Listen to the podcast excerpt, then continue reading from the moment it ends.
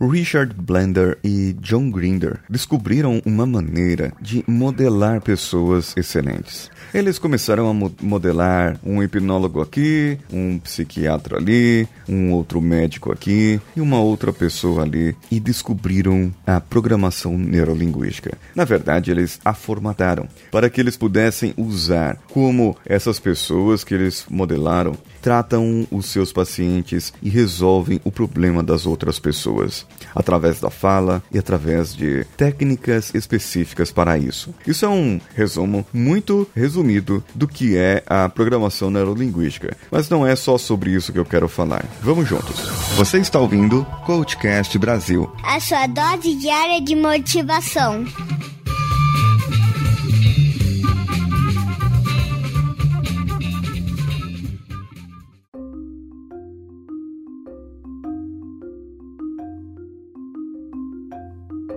Eu vou fazer uma série de três episódios onde eu vou falar de um livro do Richard Blender que é Usando a Sua Mente as coisas que você não sabia que sabia. Dentro desse livro existem várias técnicas e várias coisas legais para se ver. Muitas pessoas podem olhar e falar: é um livro de autoajuda. É sim, é um livro de autoajuda e qual o problema? Por que você não pode se autoajudar, afinal de contas? Mas o que eu quero falar são sobre três pragas da humanidade. Três pragas que ele destacou nesse livro. E a primeira é sobre a seriedade. Muitas vezes, a nossa percepção de alguma coisa, a nossa opinião em relação a alguma coisa, nos faz ser tão sérios em relação àquilo que você protege aquilo de unhas e dentes. Você defende o seu ideal, a sua ideologia, o seu jeito de ser com raiva, com armas e dentes, sendo que a sua própria ideologia, por exemplo, prega a paz, prega de repente um acordo, uma democracia. E você, na sua falsa democracia, acaba defendendo uma idiocracia. É, existe idiocracia? A democracia dos idiotas, onde vocês polarizam o que é esquerda, o que é direita. E o da direita fala só o meu serve, e o da esquerda diz só a minha serve. E então vocês ficam nessa briga eterna e nunca chegam num acordo. Por quê? Porque simplesmente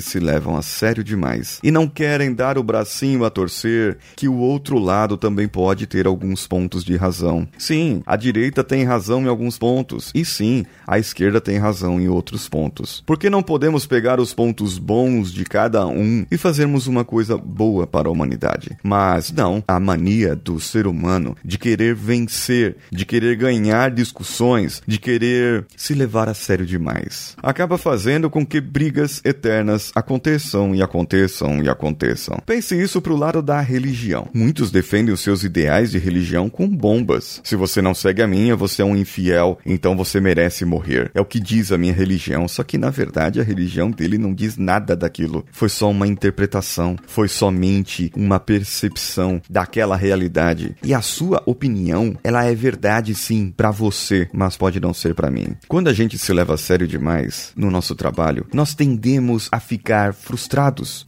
Nós tendemos a olhar para as coisas, para os nossos objetivos e ver que aquilo lá não está sendo alcançado. Então você se martiriza, você precisa corrigir aquele relatório, você precisa corrigir aquela outra coisa, você precisa ser perfeccionista aqui, você precisa entregar resultado ali, você precisa fazer isso, precisa fazer aquilo e. Não, não, não, para, para agora. Eu não estou falando que o mundo é uma brincadeira, eu não estou falando que a vida é uma brincadeira, eu não estou falando para você viver a, lá Zeca Pagodinho, vida leva eu, deixa a vida me levar. Não. O que eu estou dizendo é que pare de se cobrar agora. Faça com você um melhor você. Dê um exemplo para você. Dê para você alguma coisa para não turvar a sua visão, para não te atrapalhar. Quando você briga com alguém, você está se levando a sério demais. Primeiro você feriu um dos quatro compromissos da filosofia tolteca, levou para o lado pessoal e você julgou É, foram dois aí. E você inventou coisas na sua cabeça? Sim, digo inventou, porque na sua opinião, a sua opinião é verdade para você, mas isso é uma invenção da sua cabeça. Isso é a percepção que você deu para aquela experiência que você teve. E sobre isso, eu já falei algumas vezes aqui. Você perceba que muitas vezes não é necessário brigar. Não é necessário nem conversar se você não quer conversar. Mas o importante é que você consiga enxergar claramente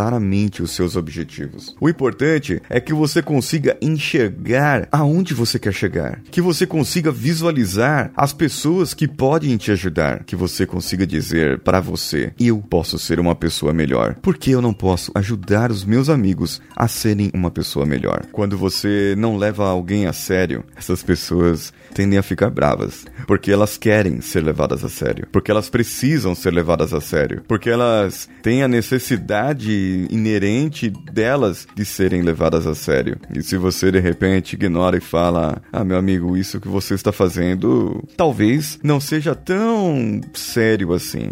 Sabe, aquelas pessoas que fazem tempestade em copo d'água? São essas pessoas. Essas pessoas são um exemplo prático para quem se leva a sério demais. Tudo para elas é muito importante importante e super valorizado e super generalizado. Isso é muito interessante de você ver. E quando você vê uma pessoa assim, fazendo e agindo assim, você começa a perceber: eu era assim, eu fazia dessa maneira. Ainda bem que eu mudei. Agora, para tentar mudar essa pessoa é um desafio. Primeiro, a pessoa tem que perceber que ela precisa mudar e depois ela precisa querer mudar. A partir desse momento, então você pode ajudar. Mas você pode mostrar para ela que você brincar um pouco com a vida vida. Que você dizer um pouco para as pessoas que ama, que gostou do trabalho, dizer para as pessoas que é bom estar junto, dizer para as pessoas que essas pessoas podem fazer melhor se elas não levarem tão a sério a vida. Isso aí é um desafio. E se você já alcançou essa parte, se você já alcançou esse desafio de não levar tão sério a vida, por favor, me escreva.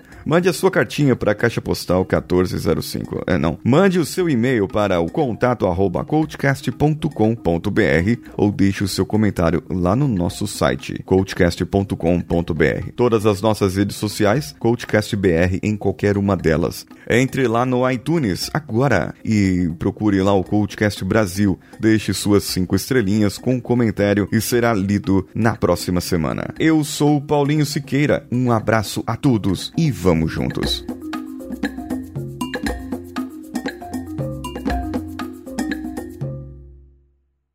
Esse podcast foi editado por Danilo Pastor, Produções de Podcasts.